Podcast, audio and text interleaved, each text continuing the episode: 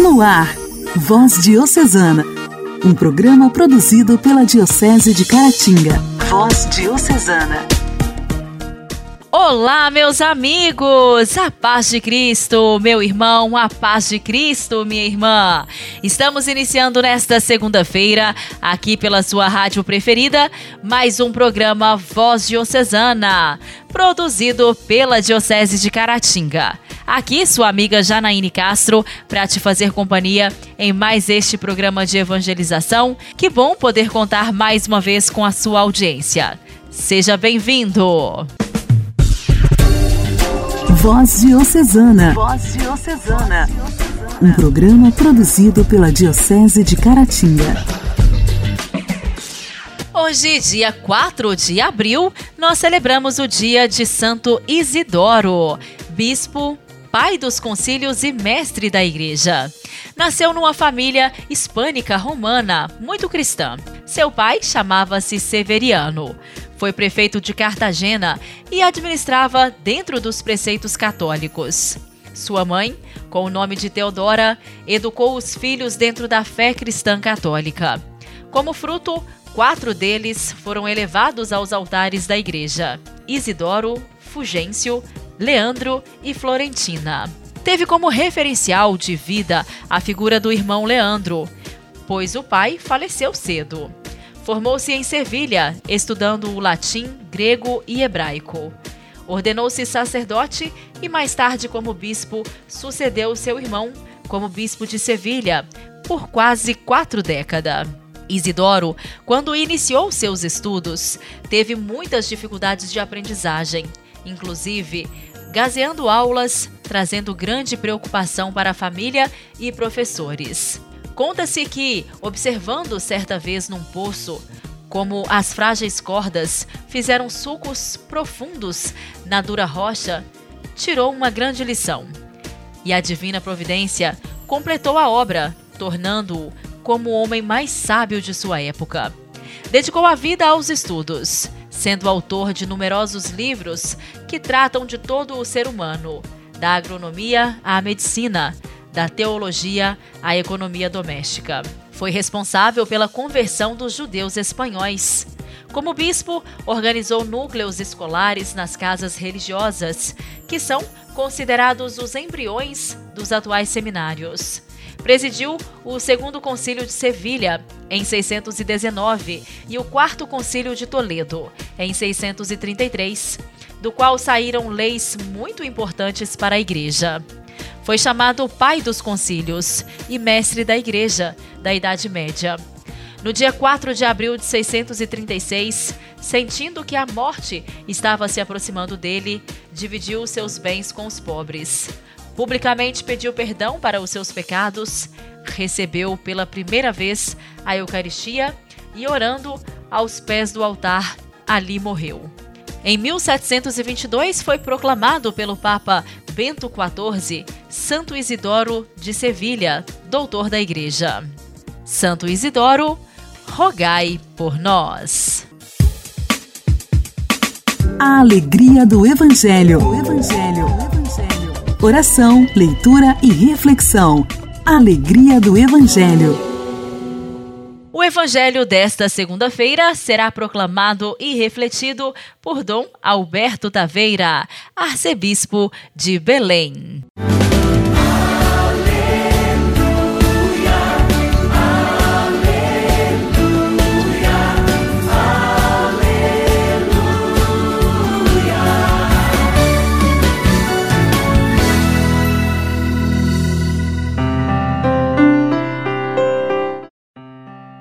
Naquele tempo, disse Jesus aos fariseus: Eu sou a luz do mundo.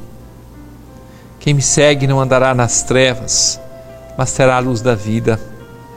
Então os fariseus disseram: O teu testemunho não vale, porque estás dando testemunho de ti mesmo. Jesus respondeu: Ainda que eu dê testemunho de mim mesmo, o meu testemunho é válido, porque sei de onde venho e para onde vou mas vós não sabeis de onde venho nem para onde vou. Vós julgais segundo a carne, eu não julgo ninguém. E se eu julgo, o meu julgamento é verdadeiro, porque não estou só, mas comigo está o Pai que me enviou. Na vossa lei está escrito que o testemunho de duas pessoas é verdadeiro. Ora, eu dou testemunho de mim mesmo e também o Pai que me enviou dá testemunho de mim. Perguntaram então: Onde está o teu Pai? Jesus respondeu: Vós não conheceis nem a mim nem o meu Pai. Se me conhecesseis, conheceríeis também o meu Pai. Jesus disse essas coisas enquanto estava ensinando no templo, perto da sala do tesouro. E ninguém o prendeu, porque a hora dele não havia chegado.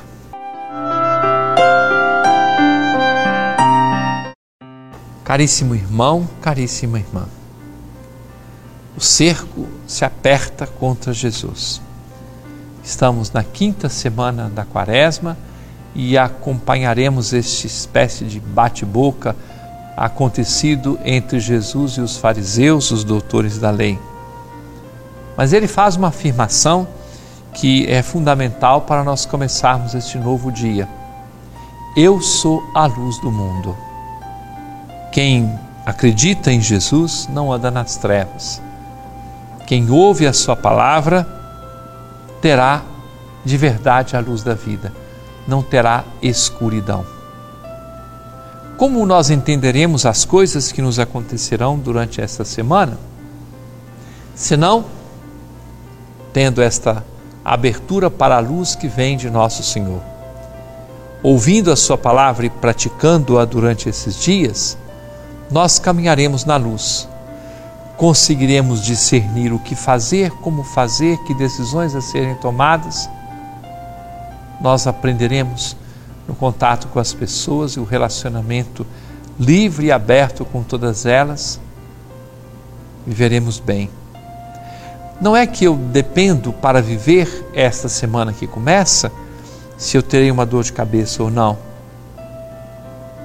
Eu posso ter circunstâncias nas quais incômodos pequenos ou grandes podem acontecer em minha vida, mas a luz que me faz caminhar não depende só do que acontece no meu físico ou o que me acontece em torno, mas das escolhas que eu faço.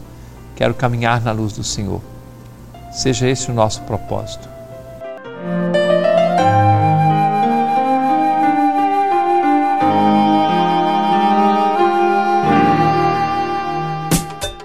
Diálogo Cristão. Temas atuais à luz da fé. Diálogo Cristão.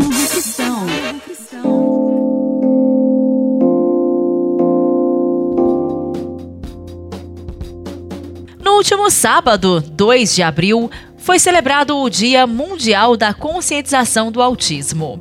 Uma dúvida comum é como saber se alguém na família apresenta o, transtorno do espectro autista e o que fazer.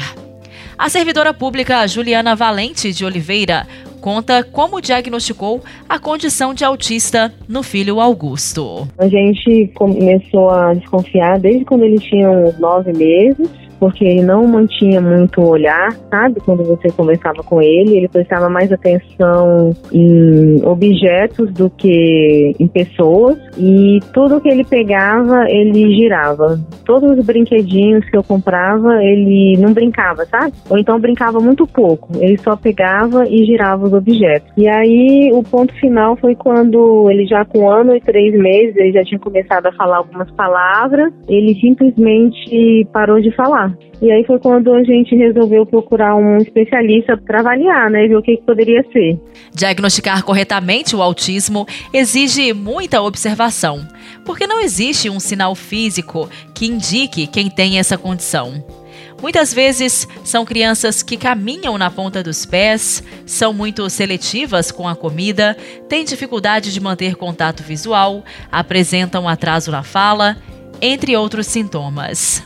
O neuropediatra Marco Antônio Arruda destaca a importância de procurar um especialista assim que perceber estes sintomas. Não basta uma ou outra manifestação, não é porque a criança anda na ponta dos pés ou só porque a criança está atrasada na fala que ela tem autismo. Então é um conjunto de, de manifestações que o especialista vai levar em conta para poder confirmar o diagnóstico. Mas, ainda que seja uma manifestação única, os pais devem procurar um especialista, seja um neurologista pediátrico, seja um psiquiatra pediátrico, né? Ou até um pediatra que eh, esteja habilitado para esse diagnóstico. Juliana Oliveira recomenda que os pais procurem ajuda o quanto antes. Se existe alguma dúvida, que comecem a intervenção, que não confiem no primeiro profissional que forem, que normalmente os pais sentem né, que tem alguma coisa diferente e que procurem quanto antes, porque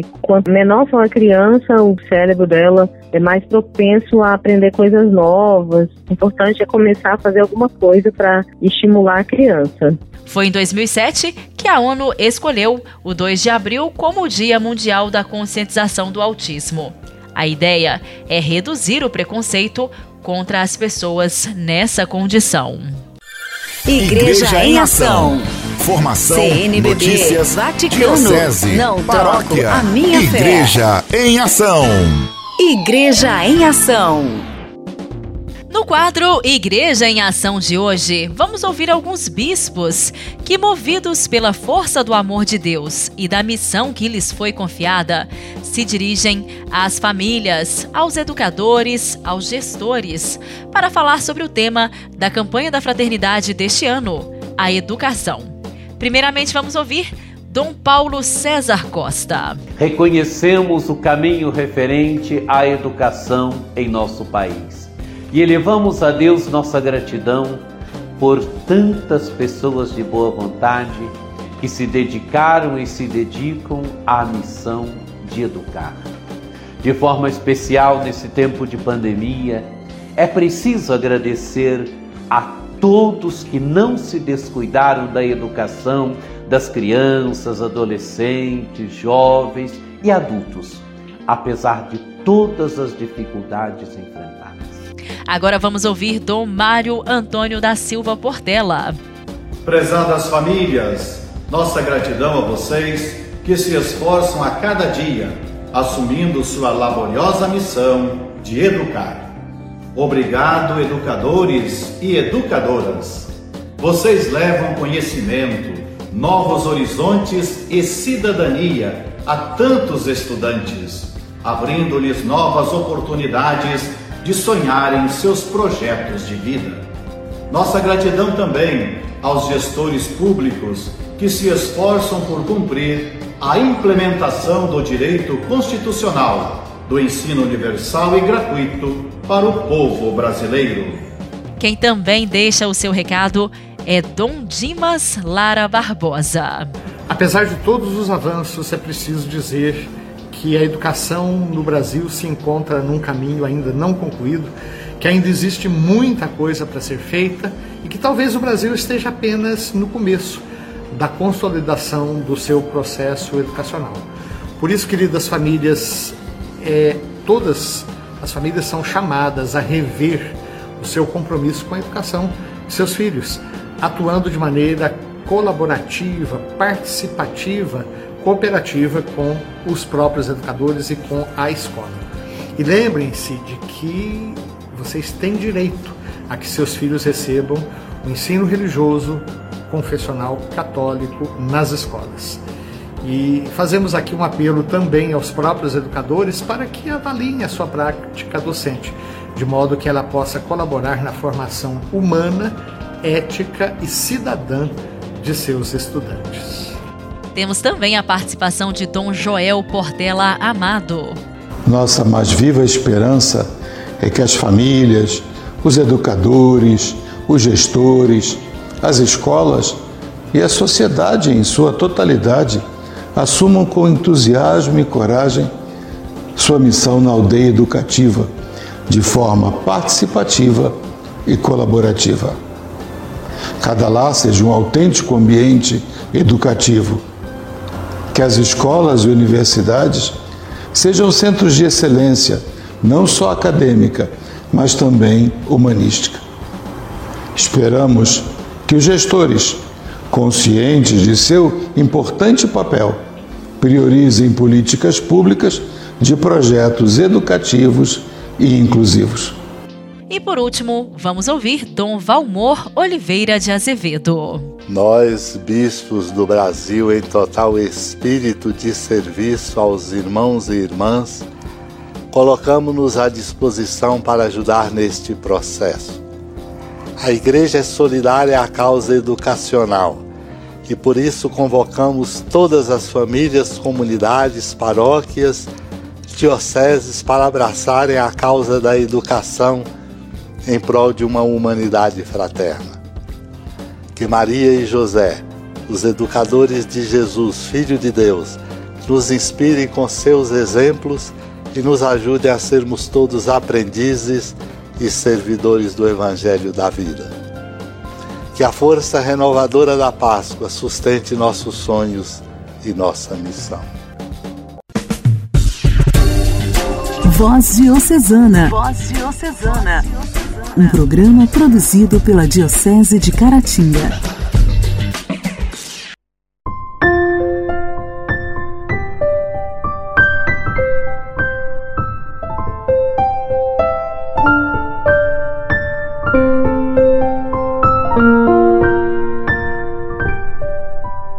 Sou eu que vou seguir você do primeiro rabisco até o beabá. Em todos os desenhos coloridos vou estar. A casa, a montanha, duas nuvens no céu e um sol a sorrir no papel. Sou eu que vou ser seu colega, seus problemas ajudar a resolver. Provas bimestrais, você vai ver. Serei de você confidente e fiel. Se seu pranto molhar o meu papel. Sou eu que ser seu amigo, vou lhe dar abrigo se você quiser. Quando surgirem seus primeiros raios de mulher, a vida se abrirá num feroz carrossel e você vai rasgar o meu papel. O que está escrito em mim comigo ficará guardado se lhe dá prazer. A vida segue sempre em frente, o que se há de fazer? Só peço a você um favor, se puder. Não esqueça num canto qualquer. Eu não sei se você se recorda do seu primeiro caderno. Eu me recordo do meu. Com ele eu aprendi muita coisa. Foi nele que eu descobri que a experiência dos erros ela é tão importante quanto a experiência dos acertos. Porque vistos de um jeito certo, os erros eles nos preparam para as nossas vitórias e conquistas futuras. Porque não há aprendizado na vida que não passe pela experiência dos erros. Caderno é uma metáfora da vida. Quando os erros cometidos eram demais, eu me recordo que a nossa professora nos sugeria que a gente virasse a página. Era um jeito interessante de descobrir a graça que há nos recomeços. Ao virar a página, os erros cometidos deixavam de nos incomodar e a partir deles, a gente seguia um pouco mais crescidos. O caderno nos ensina que erros não precisam ser fontes de castigos. Erros podem ser fontes de virtudes. Na vida é a mesma coisa. O erro tem que estar a serviço do aprendizado. Ele não tem que ser fonte de culpas, de vergonhas. Nenhum ser humano pode ser verdadeiramente grande sem que seja capaz de reconhecer os erros que cometeu na vida uma coisa é a gente se arrepender do que fez, outra coisa é a gente se sentir culpado. Culpas nos paralisam, arrependimentos não. Eles nos lançam para frente nos ajudam a corrigir os erros cometidos. Deus é semelhante ao caderno. Ele nos permite os erros para que a gente aprenda a fazer do jeito certo. Você tem errado muito? Não importa. Aceite de Deus esta nova página de vida que tem nome de hoje. Recorde-se das lições do seu primeiro caderno. Os erros são demais, vire a página. O que está escrito em mim comigo ficará guardado se lhe dá prazer. A vida segue sempre em frente, o que se há de fazer? Só peço a você um favor, se puder, não me esqueça num canto qualquer.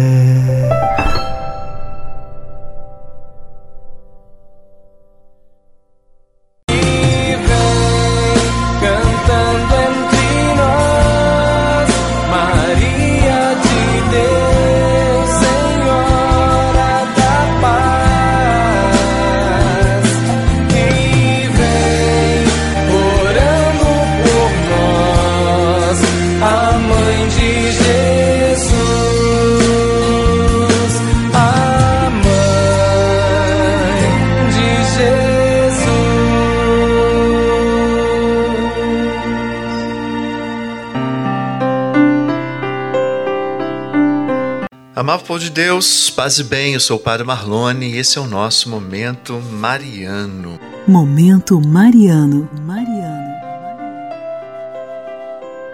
Olha, as primeiras palavras que a maioria das crianças dizem são, de forma muito afetiva, o tratamento para os seus pais, que é a palavra mamãe papai, o que os deixa muito emocionados até. Esse primeiro nome para a figura materna, mamãe, contém uma conotação muito diferente do tratamento formal mãe. A palavra mamãe traz consigo uma sensação de conforto, carinho, união, ao mesmo tempo que mãe é afetado cerimonioso, meio austero, meio formal demais, né?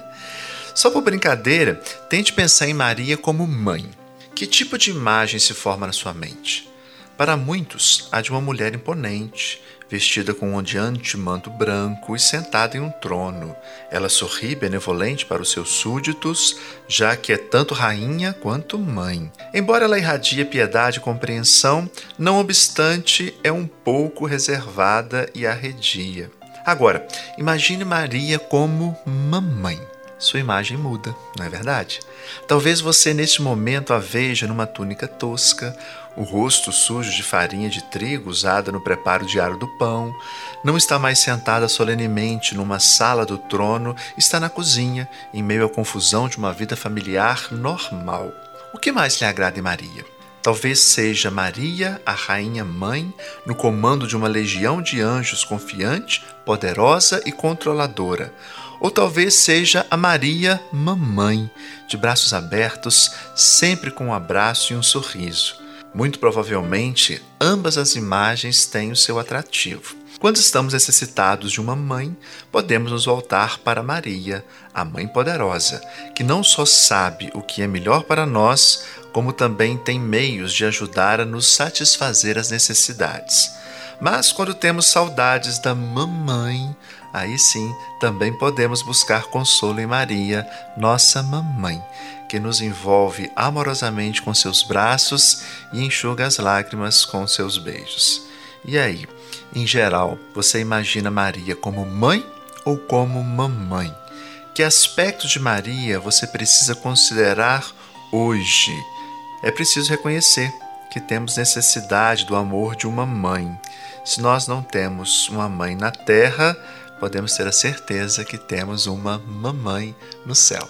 Ficamos hoje por aqui. Um forte abraço, meu querido, minha querida. Até o nosso próximo programa, se Deus quiser. Deus te abençoe.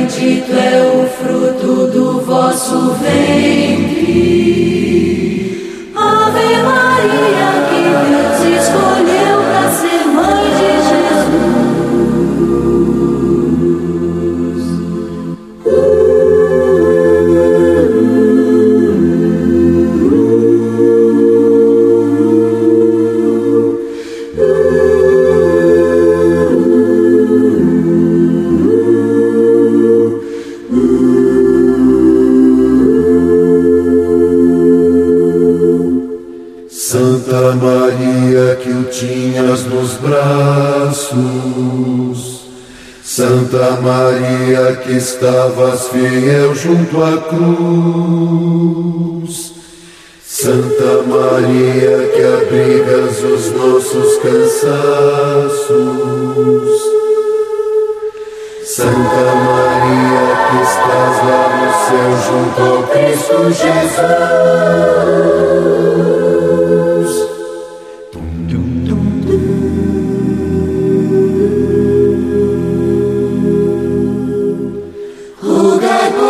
Pecadores, rogai por nós pecadores,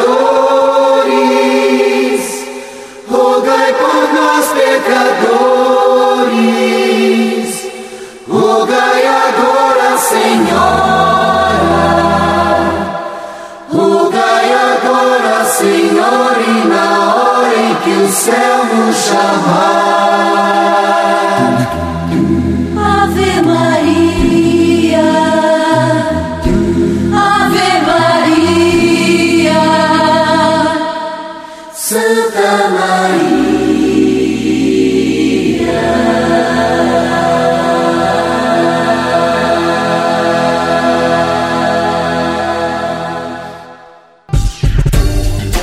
Voz Diocesana. Voz Diocesana.